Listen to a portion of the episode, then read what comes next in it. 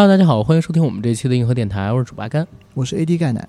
我是元英，啊。元英是我们这期节目的嘉宾，然后也是来串台的二零四零书店的主播。欢迎大家呢在各个平台上面搜索一下二零四零书店这个品牌，然后听听我们元英小姐姐和她的搭档所制作的节目。对我们是一档游走在阅读与生活之间的播客，slogan 是旨在用价值与美重建有意义的生活。但是实际上呢，我们是比较京派的播客，就是天天嘿嘿哈哈。那你们首次来到我们这种海派播客的这个录音间啊，会有什么样的感受呢？啊，你们是海派播客我们是什刹海播客，海子口播客，什刹海。呃啊行，行，什刹海也行。对北海，北对海。我们今天为什么要把这个元英小姐姐请过来呢？是因为啊，七月十号，北京大望路朝阳区大望路，然后郎园有一个播客节，是在十号和十一号举办。每天的时间应该是在下午三点开始。我们银河电台和元英小姐的二零四零都会在这个播客节上露面儿，应该定的日期都是周六吧？咱们对，都是十号。十号，嗯就是十号那天我们都是在的，呃，而且特别巧，我们两家呢是用一个摊位，所以大家到了那个摊位之后，又能看到我跟 AD，又能看到元英小姐姐，还有他们电台的其他的一些漂亮的主播们。没错，然后大家呢也可以买一点这个元英他们做的书店，然后初步的一些书。你们会摆摊儿吧？我们不一定摆摊儿。啊啊，好吧，反正就是大家到那儿肯定是能看着我们，能找着我们。对，然后欢迎七月十号去偶遇。然后呢，如果有时间，晚上也可以和我们约点饭，吃点东西。那天去的播客呢也很多，应该有大概四五十家儿。我看现在车位都已经排满了。对对对，对，然后我们把元英小姐姐呢请过来，也是借着这个播客节认识的档期啊，然后来聊一个最近异常火热的社会话题。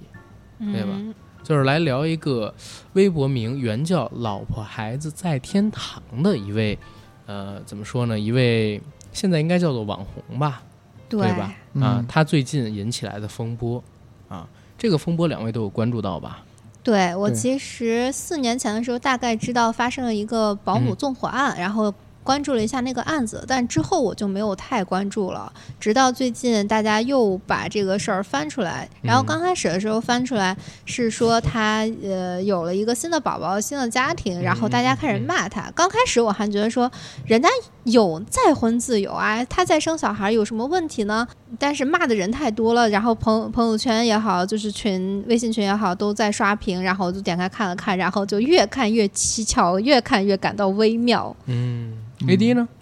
我也是。然后我通过这个事件，我就感觉到时间真的如白驹过隙。我也是跟原因一样。然后当这个事件刚刚出现的时候呢，嗯我也是关注了一下，然后也是属于那一批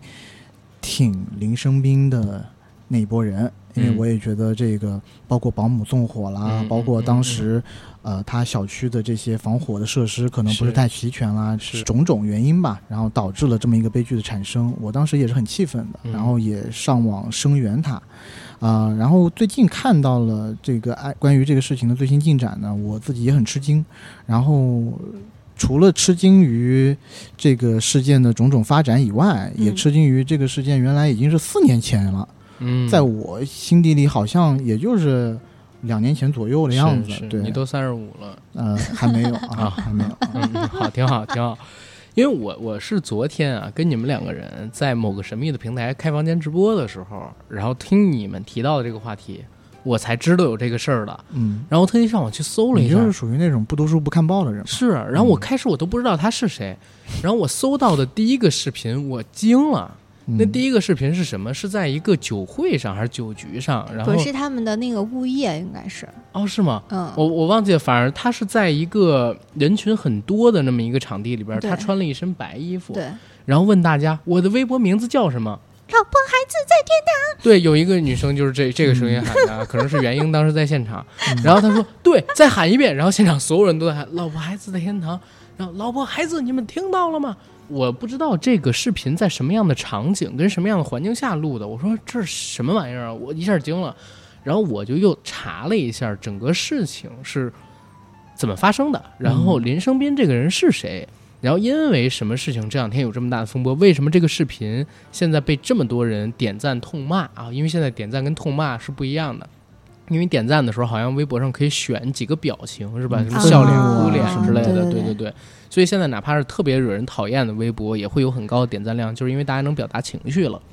然后我去查了一下这个事情，呃，也查到了一个，比如说时间线，我可以在这儿跟大家分享一下这个时间线。嗯然后这个时间线其实是还是新浪微博整理的。嗯他说，最近二零一七年杭州保姆纵火案受害家庭的男主林生斌又火了。不过他这次呢，是因为晒了自己新生女儿的照片而受到的争议。然后林先生的微博原文是这么写的：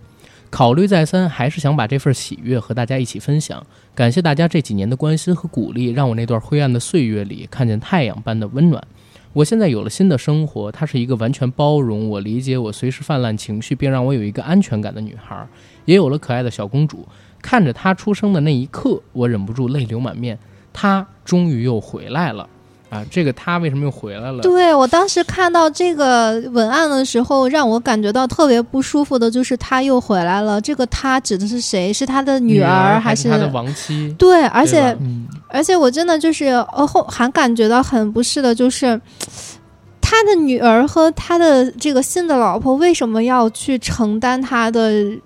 一个阴影？是的，然后后边他还有这段时间对于说与不说，我备受煎熬。其实他煎熬了好几年啊啊啊！每当和朋友们在一起，大家都会刻意回避孩子的话题，我其实都感受得到。我也常常在评论区看到，大家都希望我重新开始，有个新的家庭，还有孩子。我知道你们都是真心希望我好，回归我曾经拥有的美好，回归正常的生活。但是呢，我也害怕，害怕说出来以后的狂风暴雨再次伤害我的家人们。渐渐消失的焦虑，最近又找到了我。每晚在梦境里翻江倒海，所以我听了心理医生的建议，活在当下，过好自己的每一天。因为明天和意外不知道哪个先到来，所以今天我和陪伴我多年的朋友们报个喜，希望能得到你们的祝福。取名的时候，妈妈说小名就叫暖暖吧，暖暖爸爸，一个爱笑的小金牛。当然了，我们对于这个刚刚出生的小朋友，我们是给予祝福啊。对吧？但是针对于这个林生斌啊，就是刚才我说的那个叫做“老婆孩子在天堂”以前微博名的这位网红，他还有一些事情要跟大家普及的，就是刚才我所说的时间线。二零一七年六月二十二号，杭州保姆纵火案发生，然后林先生的妻儿呢是四人身亡，一妻三子女。第二天，他就注册了一个微博，名为“老婆孩子在天堂”。然后同时呢，为自己已经死去的老婆还有孩子进行维权，并且向社会大众公告自己的维权进度。时间一年后，二零一八年的九月，纵火案犯莫焕晶被执行死刑。又过了半年，二零一九年的四月，林生斌呢与绿城物业达成和解，获赔一点四个亿，并且他发布了一条视频，把妻儿的样貌纹身纹在了后背。五个月后，二零一九年的九月，他以妻儿名字命名的童装品牌正式成立，并在淘宝开店，还承诺每卖出一笔就将收益的百分之十捐出去。截止到目前，他名下店铺已经有超过一百万的关注粉丝。二零二零年七月，他的微博改回林生斌本名，而去掉了“老婆孩子在天堂”的这个名字。二零二一年的四月，清明节，他发文：“等忙完这一生，我来看你们。”是写给他的亡妻和孩子的。然后就是刚才我说的六月三十号，他发的那篇长文，向大家公布了自己呃再婚生子的这么一个消息。然后呢，在他发布了这条嗯微博之后，大家我我也是听你们俩这边说，然后我特意去看了一下，嗯嗯他的微博就爆掉了。大批的网友攻陷了他的微博，在下边咒骂他，说他两面三刀，怒操深情人设。然后过去的几年时间里边一直在欺骗大家，而且呢列举了他的种种罪证。你比如说这个孩子，他公开的时候已经出生一段时间了，嗯，那怀上这个孩子的时候呢，应该是在二零年。那大家也都知道，二零年年初的时候是有一些这个呃社会发发生问题嘛，就是大家都不方便出来，不方便交际。也就是说，嗯他结婚应该是在二零一九年，甚至要更早。然后在这么长的时间里边，并不是网友们其实也没有抨击他说很说什么乱七八糟的，比如说你不该再结婚，你要守身如玉、恪守难得什么的没有。嗯这个对于男性、对于女性走出过去的阴影，展开新生活，网友也是比较理智，包括我们也是比较理智，我们都不会阻拦。对，但是网友纠结的点是在哪儿？就是他一九年的时候已经结婚了，然后二零年的时候就已经妻子怀孕了，但是他一直还在消费，或者说通过消费自己的亡妻，和之前死去的那个三个子女嗯啊、对去赚取流量、眼球跟收益。然后直到今年的四月四号，他发的那篇长文，就清明节那篇长文，还是说等我忙完这一生，我去找你们，是要去陪这个亡妻跟死去的孩子的。那到了他六月三十号公布自己的这个东西的时候，大家就觉得，啊，那你之前刻意营造的深情人设是假的，对吧？如果你是一个深情的人，不是说你不该再婚啊，那应该说你再婚了之后，你应该在第一时间为你现在还活着的这个新的老婆和新的孩子，为争取一点权益，让他们有一个被公开的权利。对啊，让大家知道他们存在，不能让他们像呃很多明星隐婚一样，让他们隐姓埋名的过日子。这是第一点。第二一点呢，你如果是一个这么深情的人，你现在说等这辈子结束了，你要去找你的亡妻和之前的那几个孩子，那你拿你现在的老婆跟孩子当做一个什么？对，我就想他百年之后，他到底是要去天堂，或者是某个其他的地方去陪他的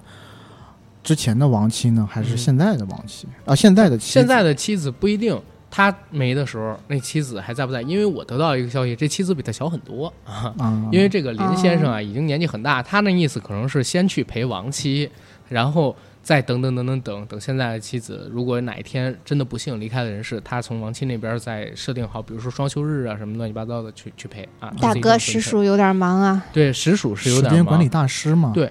网友们最生气的地方嗯就是在于他过去两年多早就结婚，但一直不公开，还一直在消费前妻跟单身父亲，然后深情的、痛苦的走不出来但是亡妻王子阴影的这么一个人设。但是对他发了很多精修照片，他虽然痛苦，但是他的照片都很美丽，文案也都很嗯，那个华丽。所以针对这个事儿呢，就是我们也可以来聊一聊。但是当然了，我不希望就是我们这个节目聊什么太多的八卦呀。比如说现在有有传言说这个，呃，林斌生杀妻，对吧？是雇凶杀妻，然后是啊，林生斌不好意思啊，说雇凶杀妻的。然后有说这个呃，林生斌早就什么转移资产逃到国外了，在公布之前，我觉得这个不太可能吧，因为他公布之前也没想到自己公布之后会被骂成这样吧。这有什么想不到的呀？啊，是吗？反反正我觉得可以聊的东西很多，大家都可以来聊聊自己的看法啊。嗯然后女士优先这次来了个女性视角嘛，对袁英小姐姐，呃，我其实一直不太喜欢关注这个事情，就是因为她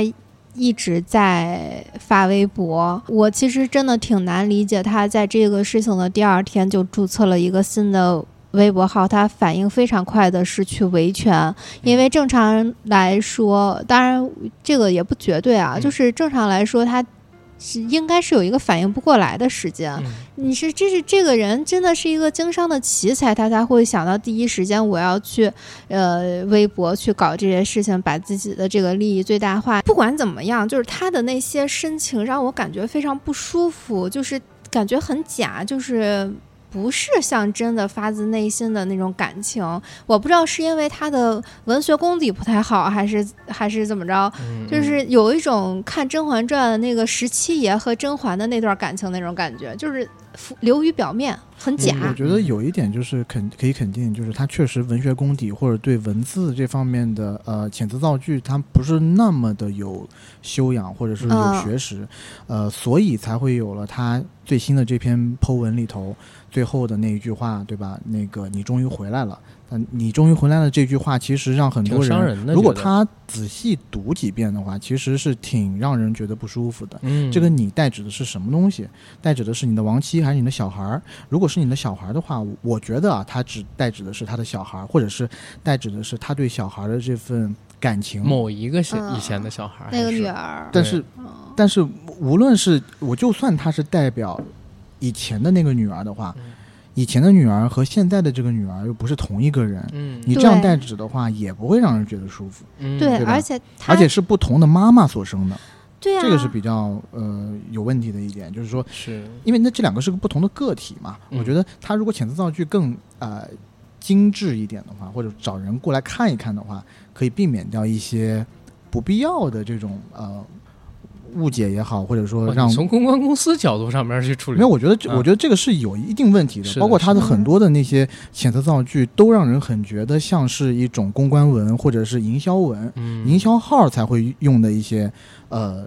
就是词语或者词汇语句。其实我特别不理解他的地方在哪儿啊？因为我当时，嗯，虽然我是因为你们才知道他最近发微博被骂这个事儿，但是关于他的新闻，我之前也是有关注的。一七年的时候，突然有一天我在 B 站上面看到了一条视频，嗯叫呃一个男人的崩溃只在一瞬间。嗯，然后当时那个视频是一个剪辑视频，有好多片段剪起来的。其中有一个视频是一个中年男人坐在嗯小区楼的旁边那牙子上，然后失声痛哭，仰天咆哮，涕泗横流，然后满脸都是眼泪、鼻涕之类的，周围人都在围着他。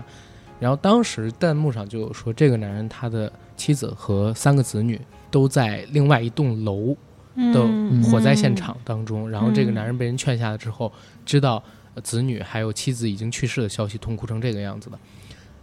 但是我我我想说什么？当时我觉得他的痛苦是真实的，其实我也能理解，或者说我能相对理解他为什么在第二天开微博这个事儿。我可以跟大家分析一下我自己的视角，因为我自己代入一下。然后我们有一些听众是知道的，因为我父亲是很早的时候突然之间离开的，大概是我上初中的时候。嗯然后突然之间离开的初二那一年。其实当天我是非常痛苦的，但是其实我当天晚上我就感觉没什么太大的事儿了。我我心里边肯定还是难受啊，嗯，但是我当时呢，可能是因为太小了，嗯我并没有觉得这是一个特别特别大的事儿。嗯然后当天晚上我就正常的吃饭，偶尔想起来可能会难受一下，嗯但是呢，并没有说一直困扰着我说几年几个月，然后等等等等等等。嗯当然，我也很爱我的父亲啊，所以我想说，可能人跟人确实是不一样的。有的人嗯走出的就是很快，有的人走出来呢就是很慢。他可能是走出了很快的那批，而且他当时还有一个问题，就是当时他的妻子还有子女去世了之后啊，他要呃 把这件事情公诸于众，嗯包括他就是注册那个微博嗯最开始的原因。是为了惩处真凶，嗯，向社会公众就是汇报督促这个事儿，嗯。因为当时就已经开始有捐款了，嗯。网友的速度特别特别快，然后包括他还要跟这个绿城维权，他注册微博也是为了维权，但是这块儿我都能理解，或者说我我说这个角度可能有人不认同，但是我能从这块儿就是让他自洽一下，但后边有我不理解的地方，嗯。就是当我父亲去世之后，我是特别讨厌去消费我去世父亲这个事儿，而且我也很讨厌别人提这个事儿。嗯但是林生斌让我觉得不一样的地方是哪儿？我相信他当时仰天痛哭的痛苦是真实的，我也相信他很快就走出来了。但是呢，他干了一件我觉得是我自己完全不可能去做，而且我也特别觉得人不应该去做的事情，就是在几年的时间里边，哪怕这个事儿解决了，你看真凶被惩处了嘛，对吧？刚才我说的那个纵火案真凶已经被惩处了，然后绿城呢也赔了他一个多亿，就是说这个事儿已经结束了的情况下。他不断的去消费自己的这个死去的妻子还有子女，这个事情是我完全理解不了的。按理说这是呃人心里的一个伤疤，对，知道吧？这是不能让人被提起，或者说不应该时常被提起的，更何谈是消费？但是昨天你提到这个事儿之后，我就去翻了他的微博，我会发现他的每一条微博，在六月三十号之前的每一条微博，全都是在或多或少，我自己会觉得在塑造自己一个因为失去老婆跟子女的这么一个很痛苦的深情的男人的人设。呃，每一个文字下边都配了图片或者说视频，这个图片跟视频基本都是由摄影师拍的。对，尤其他的每一段视频里边都会出现的元素是什么？儿童，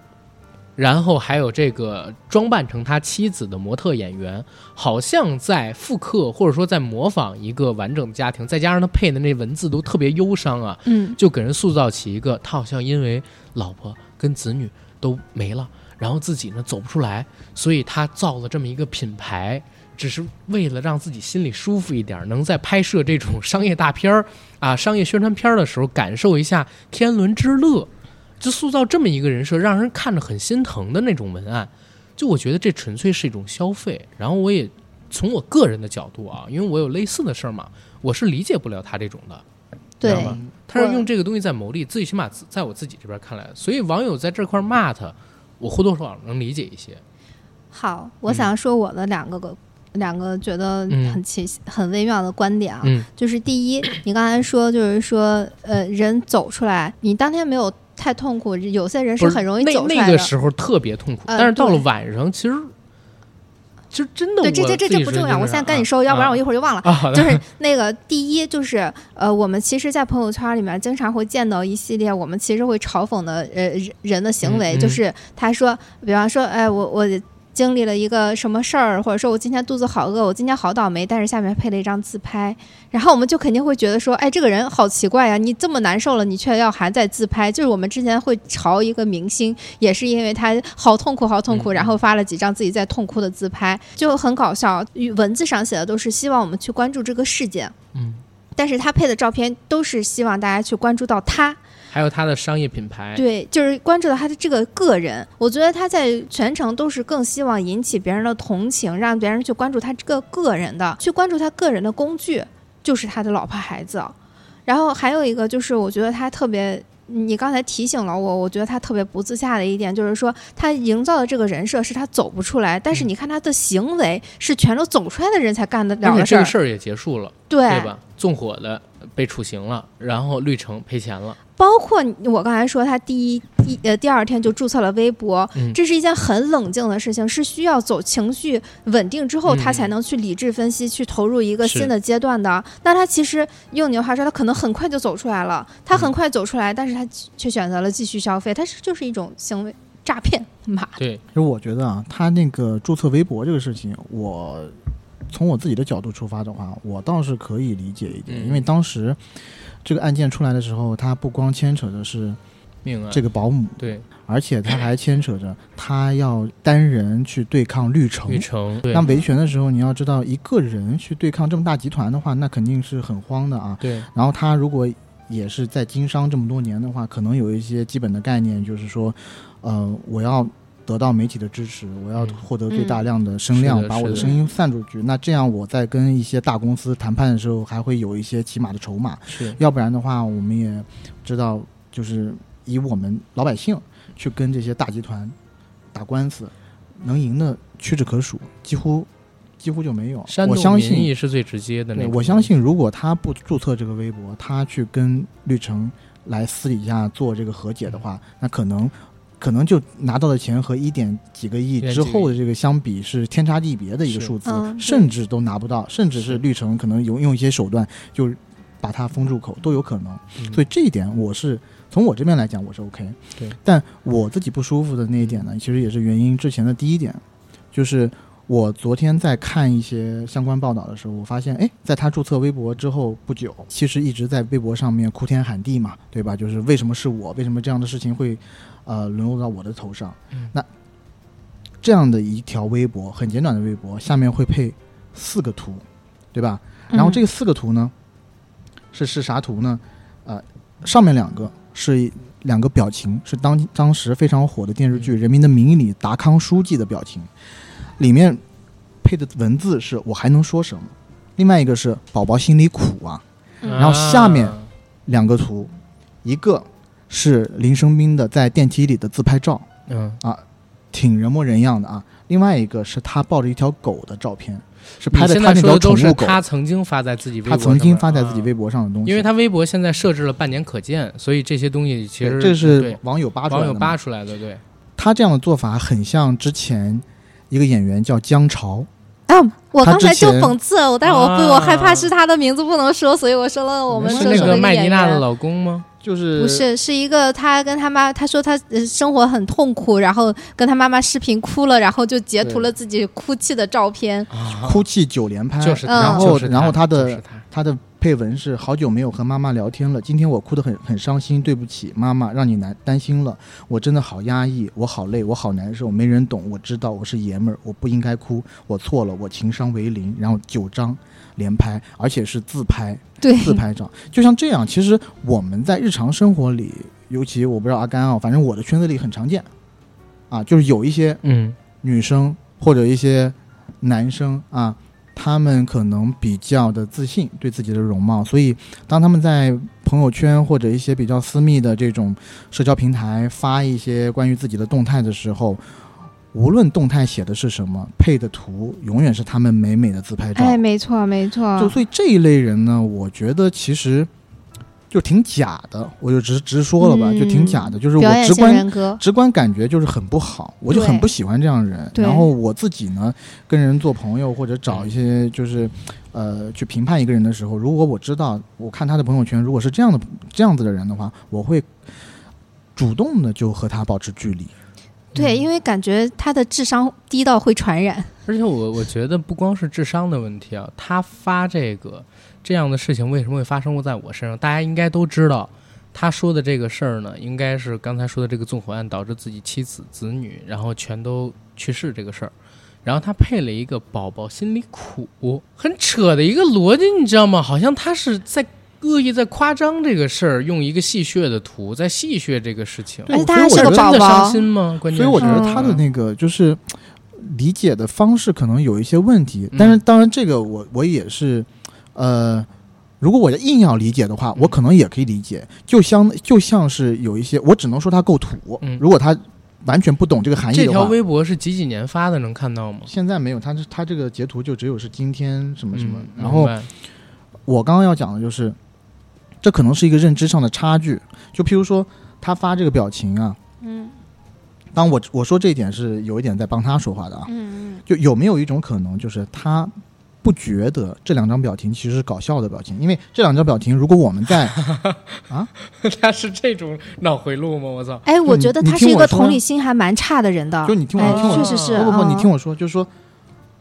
因为如果是我们在正常聊天过程当中发达康书记的表情包的话，其实觉得这个是搞笑、开玩笑、调侃的。但是有很多时候，你去跟你的父母长辈聊天的时候，他聊天的最后结尾可以可以呃可能会给你一个那个微信里的那个微笑的表情，但但但是大家都知道，现在用微笑的表情在朋友圈里面 或者在微信里面就等同骂人，是的，嗯。但他们 get 不到。对，而且他们有的时候父母那辈会给你用一些奇怪的表情包，就是完全曲解，对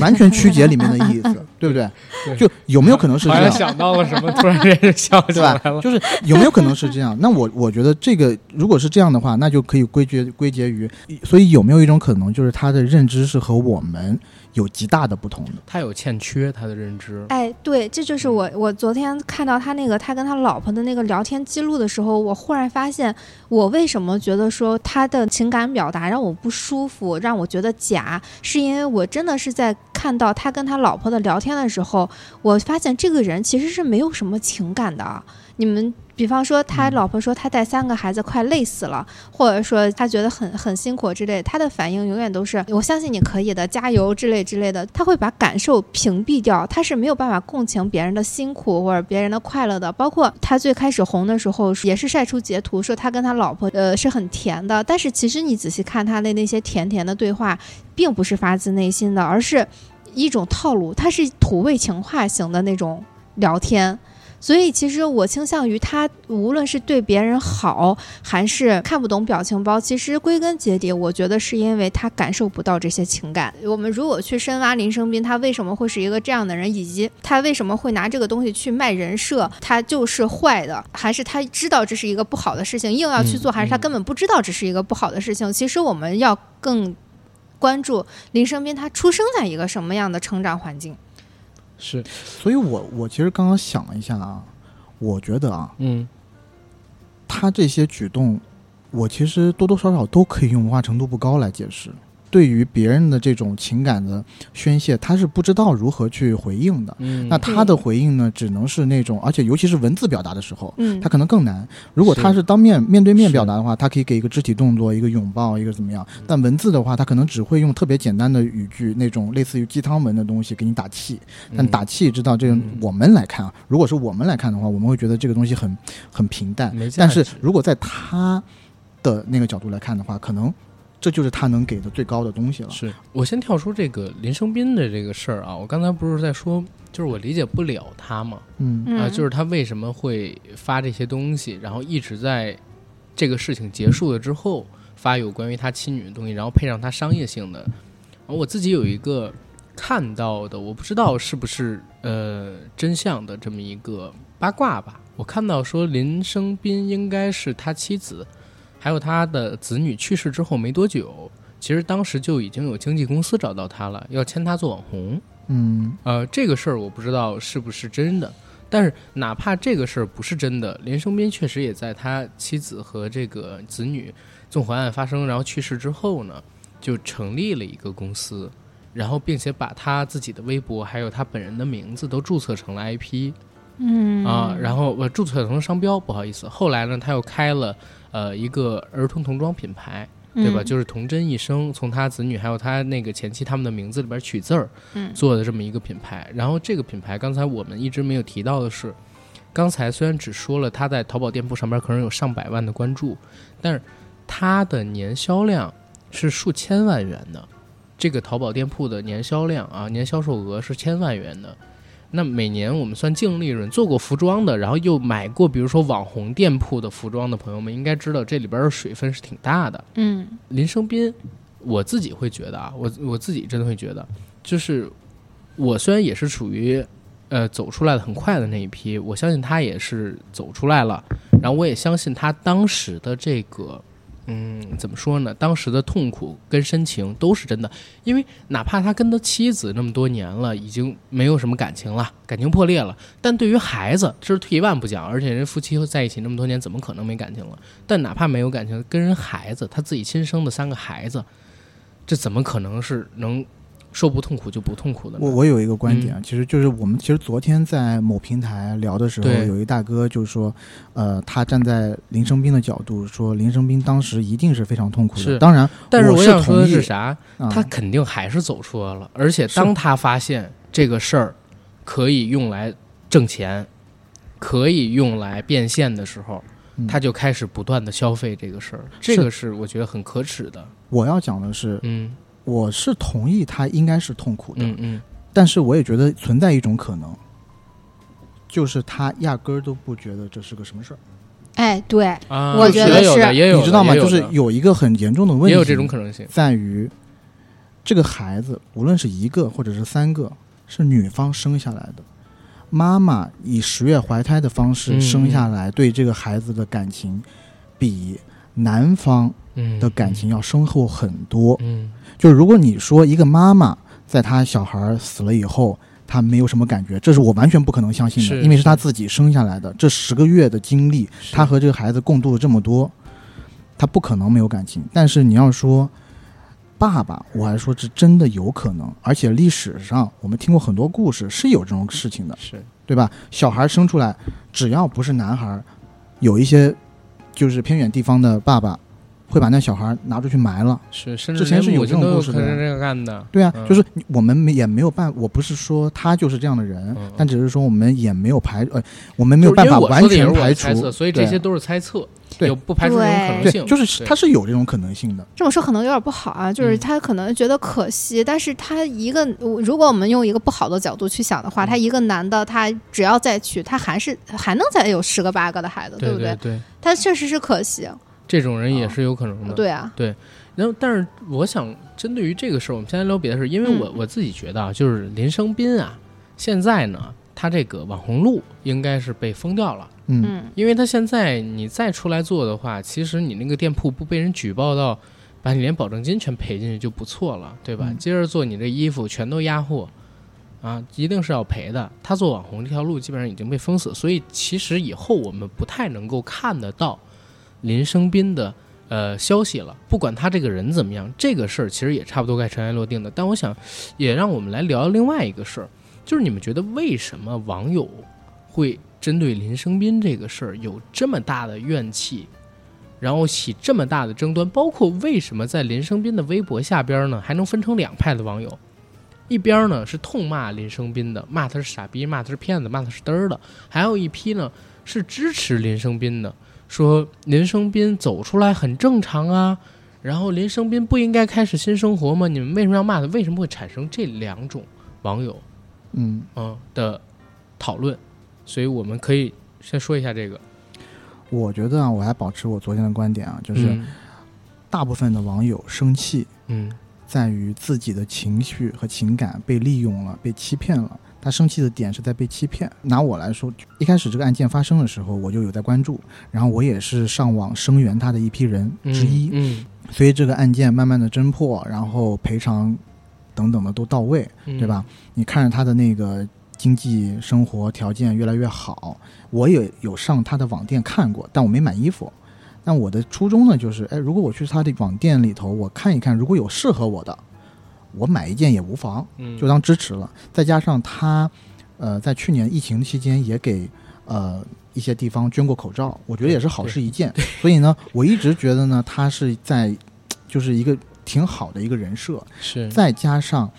他在微博里面不断的重复他对亡妻和对自己死去孩子这种思念，我那我让我更加觉得啊，他是一个这么深情的一个好男人，然后永永永远远走不出来。但是我们不希望他永远走不出来，而在那个时候，我甚至希望他早点走出来。嗯，但是当这个事情发生之后，而且是以这种形式发生的时候，对，以这种形式发生之后，我一开始也是秉持，也是秉持那种观点啊，就是我还没有深入了解的时候，嗯，我还是我也跟原因想说啊，那别人也有走出来的权利啊，你知道吗？我和原因的想法是一样的，就是别人也也有走出来的权利，别人的那个生活也很长，嗯你难道要让人家一直生活在这种痛苦的轮回里吗？对嗯谁也没有这种权利，而且他也不应该遭受这种嗯痛苦。呃，但是当我做了更多的这种啊、网络冲浪以后，发现他和这个他和现在的这个妻子好的端倪，在一八年初的时候嗯就已经发生了。是的，是的，有一些人已经在一八年一月、一二月的时候，就已经在某博物馆里面拍到了他和应该是现在妻子的那个呃一起手拉着手在逛博物馆，而且而且一八年十二月份还是十月份的时候，在澳大利亚发现他和某女性一起去高空跳伞，嗯对甚至有一些传言说现在生的这个小孩是二胎。就是嗯但是这是传言，啊但是这个是传言对，但是这个是传言。但前面那个一八年左右这个嗯。时间线倒推，其实是差不多的推得上的。嗯。对，所以呢，我就在想说，哦，那你原来一八年的时候就已经有了感情的进展，那你在那个时候其实或多或少的应该去跟公众报备一声，或者说，理论上来讲啊，作为一个人是没有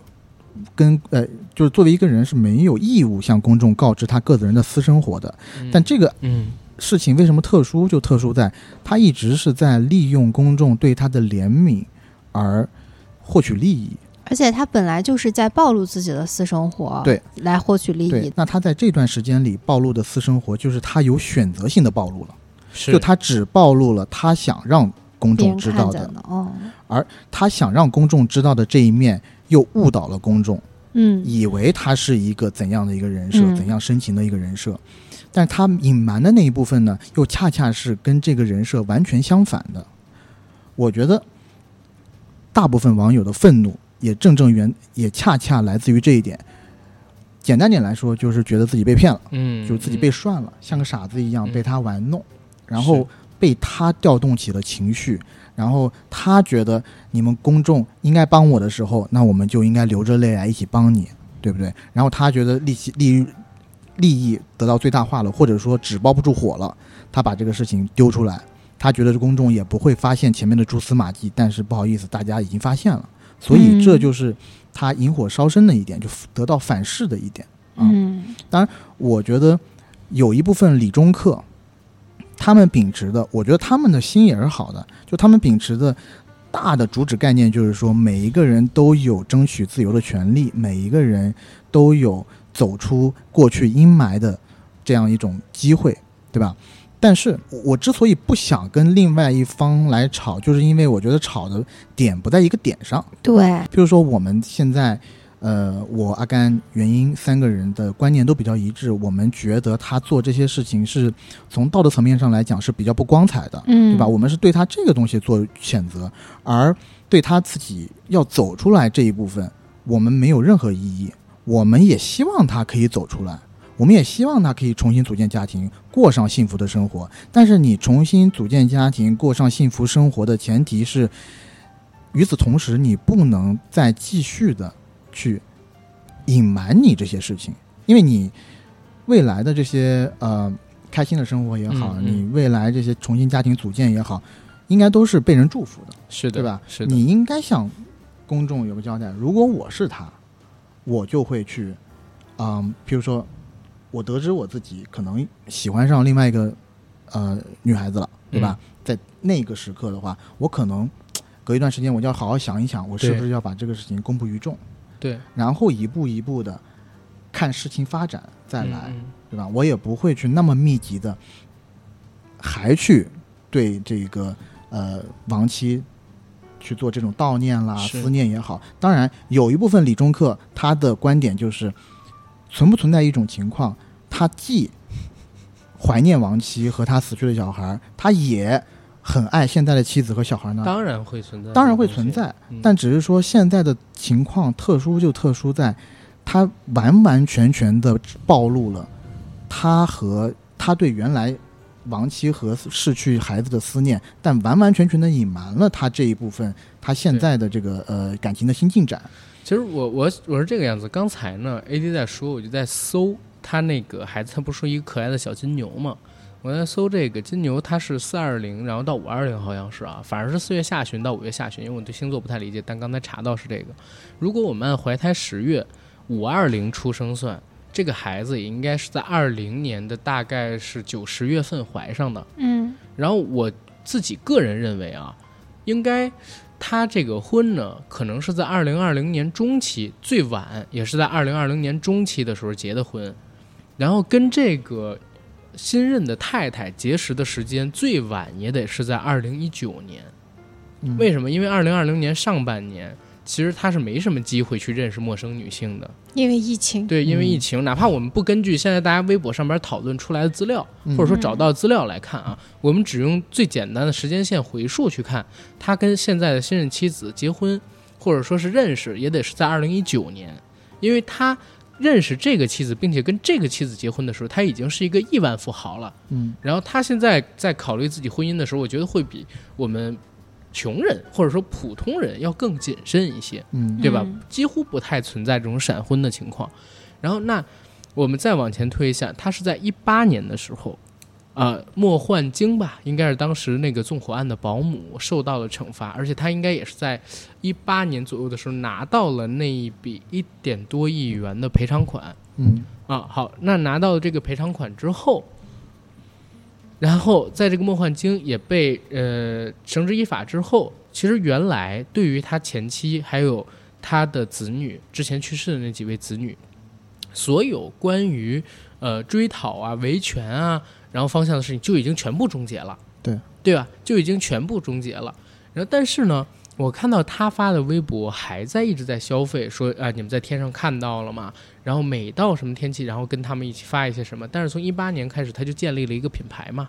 在那个品牌出现之后，嗯他所有品牌的内容上新，然后包括说他们打榜，包括说到固定的节日大促，都会利用自己，或也不是说都是利用，他都会发有关于自己妻子还有孩子的一些照片，还有一些其他信息，做这些打榜或者说商品的宣传，发到微博上面去，或者说发到一些其他的平台上面去。那其实在我看来，最起码这件事情从一八年开始就陆续的变成了他去获利的工具。嗯啊、就是他消费亡妻跟消费孩子这件事变成他获利的工具。其实我看了一下，就是他的微博，你在这个他的微博里边，你能看到几种人的评论啊。首先，先先说一特逗的事儿，因为这昨天我知道这个事儿嘛，然后昨天晚上我去搜了一下林生斌，我发现啊，在六月三十号以前的这个呃，比如说呃文章里边，对于林生斌的报道全是正面性的。他叫嗯林生斌，他捐了五千万口罩，是啊，他叫林生斌，然后他被这个什么呃人世间，就是那个男主做出给人世间的男主做了一个相当正面的一个典型的形象，然后等等等等的身故亡妻。其实，在过去的这几年时间里边，大家呢一直已经习惯了哦，或者说被林生斌设定出来的人设给带入了，或者说欺骗了，认为他是一个不可能这么走出来的人，然后他实在太悲痛了，他比我们普通人惨得多。然后我应该要帮帮他，支持他，理解他。他是很多对感情重视的人心里的一个灯塔，是他们心里的这个形象。所以当他突然之间人设崩了，大家发现他其实早就已经开始新生活，甚至后来为了牟利，故意隐蔽了自己新生活已经展开，新的老婆跟孩子已经出生这样的一个事情，然后还一直在消费亡妻跟自己的子女，去欺骗大家，或者说不能说欺骗大家吧，去赚取大家的金钱的这么一个时候，然后网友暴怒了。这就像前段时间，我们不知道你们知不知道有一个词儿叫一码，嗯，你知道一爽吗？哦，我知道，多少？呃，两百多万人民币吧？你知道一码是多少吗？不知道？众所周知啊，马加七等于三百零七，一码就是三百。啊？啊什么是马加奇？马加奇你知道吗？什？么是快乐星球？哦哦哦就是他他们之前一直都是在这个微博上边儿，因为他们算是二代团嘛，嗯然后养成系的那种少年偶像，就一直在分享自己这个每天复习呀、考题呀、练模拟题的这些那个照片之类的东西，大家都以为是学霸来的，嗯，结果高考分数出来了是三百零七分，所以就说马加七是等于三百零七，然后求一码是多少？一码是三百，就是这种人设崩塌的事情有很多，大家都是给予了这些有人设的人错误的期待。然后给嗯带入了，带入了之后，他在你心里边就成了你的那个期待。当这个期待破灭掉的时候，不只是他本人道德上或者说其他上面有问题啊，或者能力上有问题，更多的是你之前的付出全都做了一个泡影，或者说你之前的付出全都是错付的。这个时候，那些人会以一个更猛烈的角度回来反扑你。我相信在那个林生斌微博下边骂的人，大半都是曾经关注过，而且曾经为他那个人设所感动过，然后甚至买过他东西的那些网友们。嗯，这些网友很可能觉得自己上当受骗了。嗯然后就回来了。当然，有一部分网友真的是属于啊，我说人间清醒啊，说你凭什么你再婚？你凭什么不守身如玉？但我相信这肯定是少数。对对。然后呢，有一批网友为什么会替林生斌说话？我觉得大半部分呢，肯定是因为善良，嗯，而且他们可能没有像咱们这样就是坐着来详细好好的分析这个时间线。分析，可能也没有去呃深入的去查过对这些事情的他来龙去脉只觉得，是其他人道德绑架，对，对对？吧？但是他没有详细去干这个事儿，还呃，然后他们是属于善良，还有一部分网友呢是真的很喜欢林生斌，他不接受林生斌是呃我们现在说的这种人，所以他替自己的偶像去维护自己偶像的这个形象，嗯对吧？在他的这个微博下边和别人去开喷开骂，啊，这是这两种人，啊，我之前不是反驳了几种嘛，嗯对吧？我刚刚其实又想到两种，嗯还有一种理中客啊，他的点是在于说啊，那你觉得林生斌就是因为我们以现在他有了孩子倒推，其实他在他老婆孩子去世没多长，没有太长的时间，他就已经找到了新的感情的寄托嘛，嗯，对吧？那有一些人就在这儿说了，就是说，OK，那你们生气是因为他时间短，你生气吗？但如果时间长一点，你们就不生气了，是吗？就是就是，譬如说他六七年以后他再找许璇，你们就不生气了，是吗？抱歉，也不是的，嗯就是我们生气的点并不在于他时间的长短，就时间的长短，我完全可以就是呃谅解他，因为爱情本身就是一个非常不可测的东西。就算他老婆孩子还在世，今天还喜欢他老婆孩子，后天就第二天也出轨了，也可能。对对或者说他就是每一个人的爱情都是非常的多舛的，我可以这么说啊。对，每个人都很难去保证说我就爱一个人就可以从一而终，对吧？所以这一点完全不是。所以我们的点还是在于说，比较愤怒的是他欺骗我对们这善良的网民网民。还有一部分人呢，这个观点就更有意思了。说我们是嫉妒他赚了钱，赚了钱是一哦种，还有一种他是这么说的：他说，哦，OK，那林生斌他这个结交新欢或者说续弦的消息，也没有义务去跟那个大众汇报啊，对吧？可以这么说，他是没有这种法律的义务去跟大众汇报，嗯而且他们会举个例子，就是说那么多明星隐婚的，你们怎么不说呢？是但是这个有很大，就是本质上的区别。明白明白，就是明星隐婚的前提是在于，他的婚姻很可能会影响到明星的职业生涯，而明星的出名是在于一，要么他的演技或者是才干，嗯。他有这个才华，嗯。他出名；二，要么就是他颜值、人设，嗯。对吧？就是林林总总，他出名是在于他自己，嗯，对吧？对。但是你林生斌出名是在于你老婆孩子都死了，你这样的事情，你就不好把这个和明星隐婚作为一个比较了吧？但如果把这当成一个人设，就能比较了。嗯，所以网友你可以这么去理解，对吧？嗯，但网友要这么理解，他自己刚才那个说法就不攻自破了。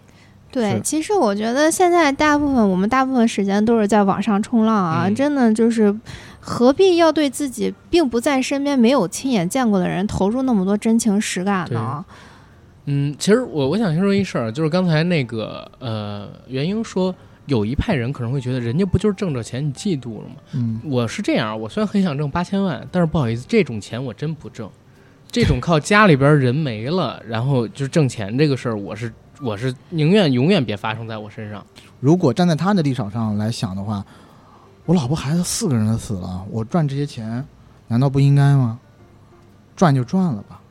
所以这个就佐证了我那一点，我压根儿就没有嫉妒他赚钱这一点。嗯我觉得他该赚，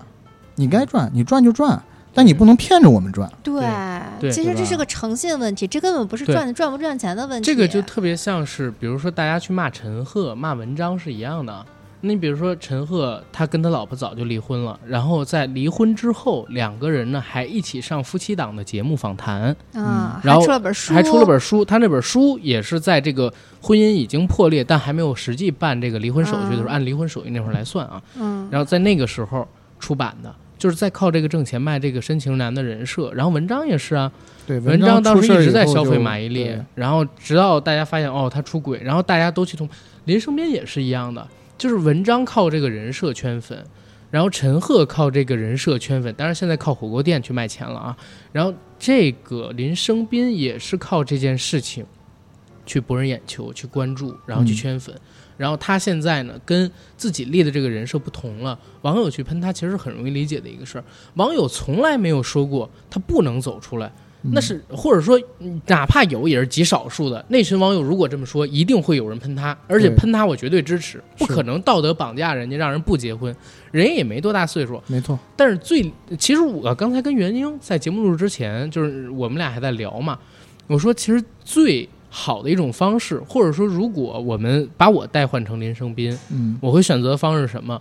我会诚心诚意的跟大家说，当这件事情结束，一八年结束了之后，我虽然我也可能会开公司，毕竟这账号它值钱，我不挣白不挣，对不对？嗯但是我会跟大家说，我走出来了，我要准备开始新的生活，然后未来我的人生还有很多种可能，我依旧爱我的那些子女，还有我的前妻，但是我也必须要开始我的新生活了，因为我自己还有我的父母，还有更多的人需要我去照顾。嗯然后这个他这么一说，我相信绝对有人会支持他，或者绝大多数人会支持他，不会像现在这样。然后呢，他一九年如果发一八年发的这一条，一九年他在公开哦自己这个找到了现现在的老婆，然后再到现在生了一个孩子，我相信大多数人都是支持他的。嗯他做的最蠢最蠢的事儿，就是一直在消费自己的前妻跟孩子，塑造自己深情男走不出来的人设。但是他好像对，但是他好像很没有担当，他给我的感觉是一个没担当的人。对呀、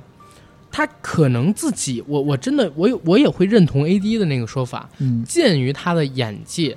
限于他的眼界跟他的这个认知，嗯他自己可能会觉得我就不能把这事儿公开，我只要把这事儿公开了，我就什么钱都挣不着了。是然后我要嗯把这事儿公开了，我要跟大家这么说了，大家就没人关注我了。我要把这事儿公开了，大家会得喷死我啊！嗯我前面那么惨，然后怎么样？结果他就做了一个实际上是最蠢的事儿。当然，他这些事儿啊，可能都没有对第三人讲的，嗯可能都没有对他下边的人说过，因为他跟下边自己的员工可能还要维持自己这么一个形象呢。对，对不对？就是他的心路历程，可能没有跟任何人说过，全都是他自己拿主意。这种人是有可能的，很多人都会想啊，他有公司，他有员工啊，他有这个什么经纪公司，他有人帮他做人设，他有人帮他运营他的账号，他不会跟这些人聊一聊吗？他不会跟这些人聊一聊吗？但是实际上，大家千万别忘了，就是这种事儿，比如说靠着死去的亲人，然后立人设这种事情，我我我很难相信会有一个人特别堂而皇之的告诉身边的合作伙伴，你应该帮我怎么运作这个事儿。对吧？这从人情伦理上边来讲，其实是一个挺羞于启齿的事，自己靠着这个去挣钱，或者说靠这个去立人设，所以很有可能全部都是他自己去操作这种东西，然后再对接上他之前的出身，还有他这些年的经历，然后他的眼界跟他的认知等等等等，你就能理解他为什么能做出这样的事儿。是我觉得就是之前我们说这个事情复杂，复杂也就复杂在，其实你很难去揣测他到底从头到尾就是这么这么样的一个人，还是说。当一个人被突然推到了聚光灯底下，然后接踵而来的名利、关注度，让他迷失了方向，让他迷失了方向。对因为人是可以可以变的嘛，对吧？他可能是在这个过程当中，我们也不否认，他在最开始的时候，他可能是真的就特别特别爱自己的前妻和那个逝去的孩子。对然后他也他的目标也很单纯，就是想为前妻和逝去的孩子讨一个公道。但是随着接踵而来的一些其他的东西，一些其他的利益裹挟着他，推着他往前走。对。哎嗯，袁英，你有没有看过一部戏叫《黑镜》？嗯，看过黑镜之前里边有一个叫呃一千五百万英里，对吗？嗯，嗯。是一个黑人小哥，然后在一大片的虚拟显示器面前，嗯然后他骑自行车，然后换一张门票，对。然后去参加类似于一个《中国好声音》那样的节目，然后改变自己人生。嗯。其实这个事儿，我觉得很，呃大家也可以去看那个《黑镜》那部剧啊，这一集，它其实很像我们刚才聊到那个林生斌，对，他原本呢是喜欢一个女孩儿，然后想给这个女孩儿付出一切，把自己积攒下所有东西都给了这个女孩儿，让这个女孩儿去参加那个选秀，让她成为歌星，改变那个女孩的命运。结果女孩到了现场之后，当然也有那个牛奶的原因了，喝了那个饮料，然后精神恍惚，再被一鼓动，最后就做了艳星。她当时是想以死相逼，上这上边去怒骂一通，然后自杀，或者说去点醒其他所有在屏幕面前看着的普通人，希望他们不要这样做奴隶。嗯但是结果呢，他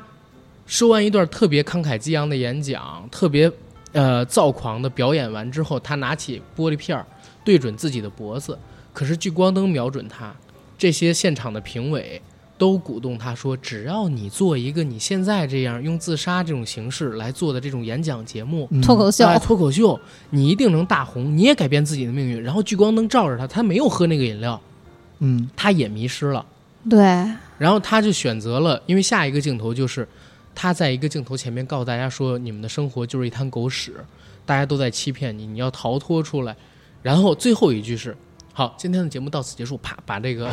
拨在自己鼻那个脖子上边那块玻璃拿下来，然后他自己进到了一个更大的房间。就是我感觉林生斌可能是这样，他真的痛苦吗？就像之前那黑人小哥嗯，去参加那个选秀节目之前，他都是痛痛苦的，阶段都是真实的。嗯他都有的。但是当聚光灯打在他的身上的时候，他就迷失了。然后慢慢的，他就一直在拿着这个东西去做。他可能也知道这个是错的，但是他下不了了，你你知道？吗？他没法停下来了。是或者说他也不想回到一个呃不好的生活状态对他，习惯就是大家关注他，拿他当一个明星，他一呼他一呼百应。嗯，然后那种感觉应该是很爽的，对对，很难以割舍。对就我们看过很多的这种电影、电视剧，为什么明星当他过气了以后，其实他的落差非常大？对，就像《我爱我家》里头，对吧？那个呃，哎，那爷爷叫什么名字来着？富明老人对，我爱我，就像我家《我爱我家》里头，富明老人，人退休了以后还不适应呢，对吧？对对，失去了那种一呼百应的状态，他都不适应了。那你像林生斌这种对吧？你都是几百万的这种大网红，嗯，呃，当然说网红有点过分啊，但是就是 KOL 吧，他真的是网红，对，就是亲子类的。对，他也知道，他也知道，他一一旦对吧，把这个事情爆出来，那他可能万一失去了这种号召力，对他来说是，我觉得是天塌下来一样的感觉。嗯对，所以啊，所以现在有这个事儿，大家可以看，就是想成一个事儿，或者说你想做一个事儿，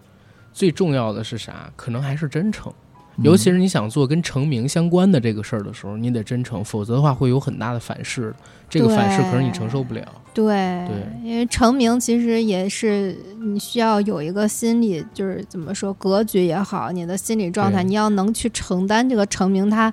呃，其实你在成名的时候能够不飘，这个就已经很难很难了。是的，是的，是的，就大家都觉得说有钱多好啊，有名多好呀、其实这是一个很大的心理压力。大家只看到他的好的一面，没有看到他其实成名，尤其是成名这个稍纵即逝的这个东西，你这个心理落差很多时候也是很难承受的。是。所以林生斌这个事儿也给我们提了很大一醒。下次啊，在节目里边儿别老烦，说点自己差的事儿，知道吗？省得哪天你人设崩了，我我大家突然发现，吗哎，你怎么是这个？就是小学毕业，那什么这这大那个留美归来全假的，然后这不完了，这节目被封了，对吧？是是是，嗯，然后我们也不塑造什么深情的人设，塑造深情人设也很容易扯，对吧？对其实就是真实。其实我觉得人只有一个人设是很窄的，其实没什么看头。为什么人设老容易崩塌？是，其实人性本身，你这个人本身就已经很精彩了，有很多东西可以挖掘，你何必要去纠结一个人设呢？这就好像我觉得之前特别搞笑，就是公众号他们会教你那个公众号怎么做，你这嗯公众号你要有号设，就比方说你这都是要有一个固定的主题，然后你是怎么排版，对这样直才可以。对对但是这个其实反而是现在公众号死死成现在这个德行的一个重要的原因，是就是因为它不够丰满。是的，是的，不够丰满，而且。呃，我刚才也在聊一个事儿，就是只有在我们现在这个流量为王的时代，才可能出现类似林生斌啊，类似嗯陈赫他们这种事儿。是为啥？因为在现在这个时代，流量是可以变现的。对，关注度就等于钱，对，你说二十年前、三十年前，哪怕发生了这样的事儿，但是他没办法从一个普通人一跃变成一个万众瞩目的这样能通过流量去变现的网红。嗯，所以这样的事儿其实可能过去也有，但是呢，它规模没有这么大，效益没有这么高，然后影响力也没有这么强。这只有在现在还有以后会发生的越来越多，嗯，对吧？然后我我自己觉得，可能就是网友这一块儿要做的是什么？网友就是还是得多动点脑子，然后省得自己错付。啊，我我觉得最起码的林生斌的衣服我是不会买，我看了一下都挺土的。哎我到现在我都不后悔，我当时知道这个案件以后，第一时间去发声，这是为我觉得就是对正义，就是人间大爱。当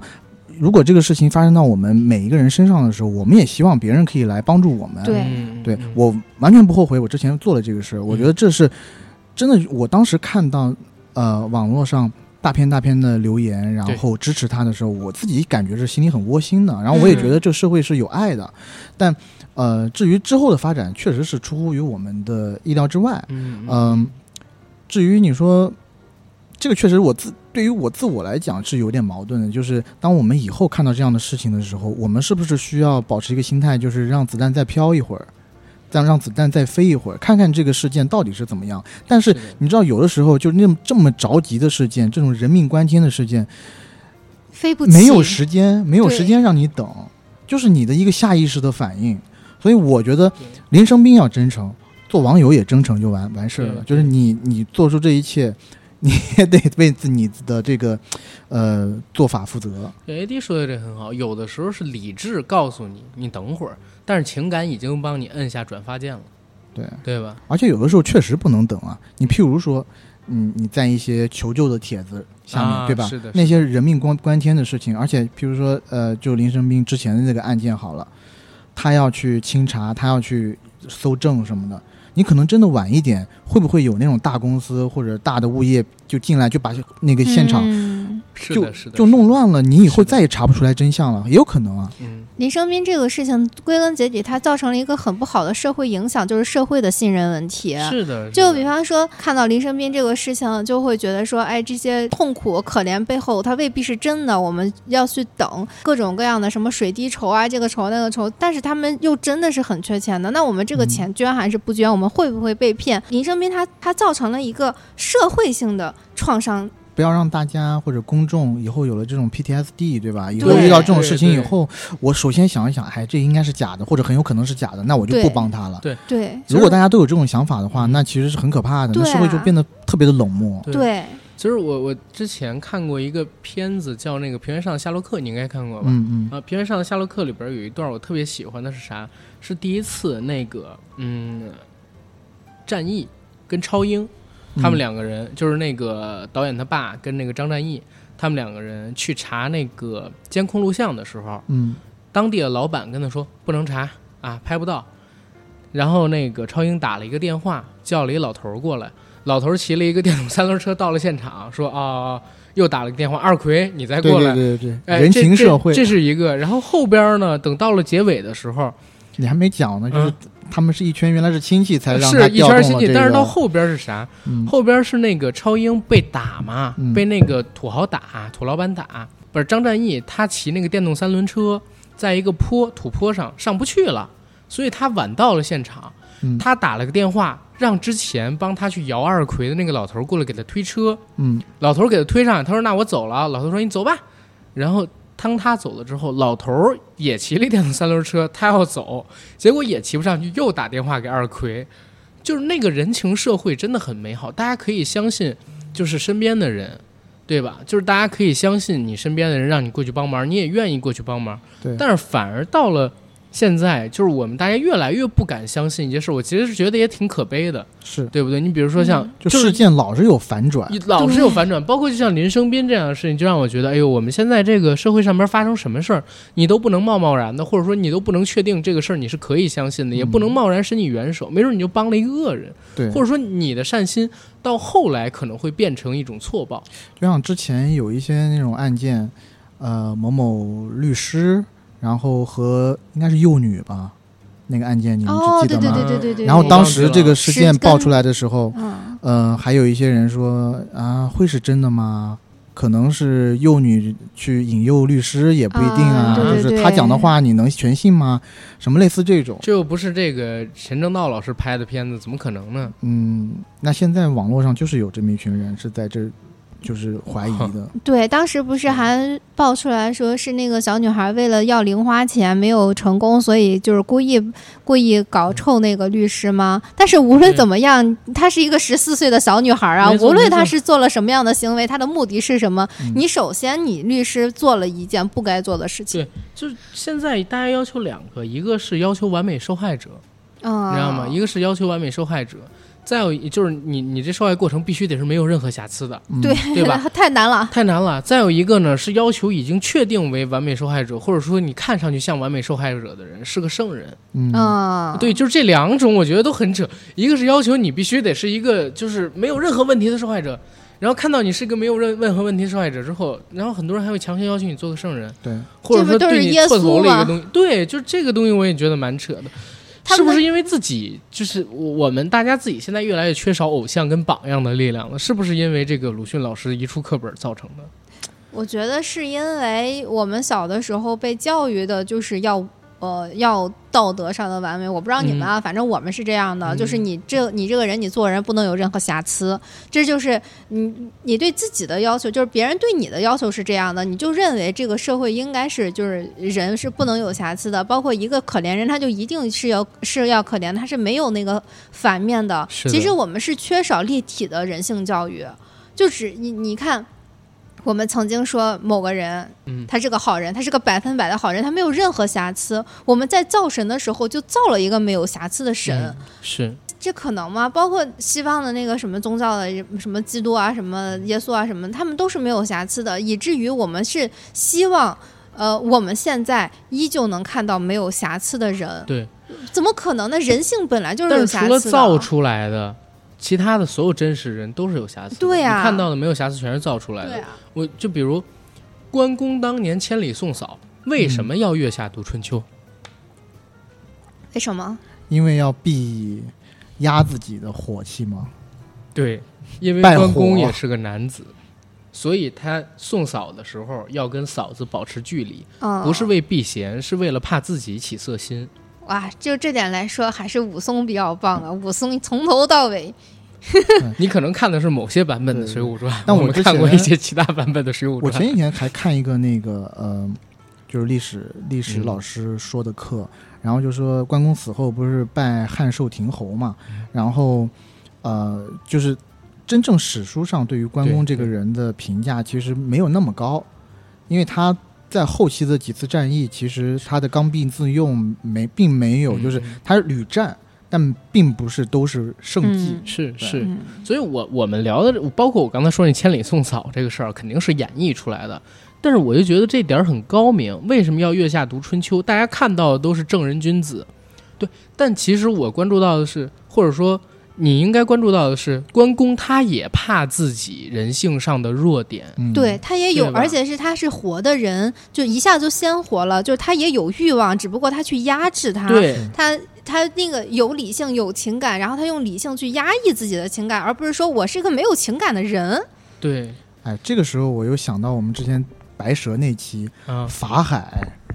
哎，对，法海是他妈法海都已？经，法海都已经，你知道吗？就是徐克那版里头青蛇里头的法海，啊他不是动情了啊吗？法海就对对对对那版是有欲望那，个强压欲望的，对对对，嗯那版是很真实的，让人觉得就很棒。但是我们小时候看的电视剧那版法海，简直就是让人费解，就是费那是李解。中克，八几年版那个《西游记》，嗯对吧？？唐僧经过女儿国的时候，对不唐僧？也心动，也心动，对走了以后，那个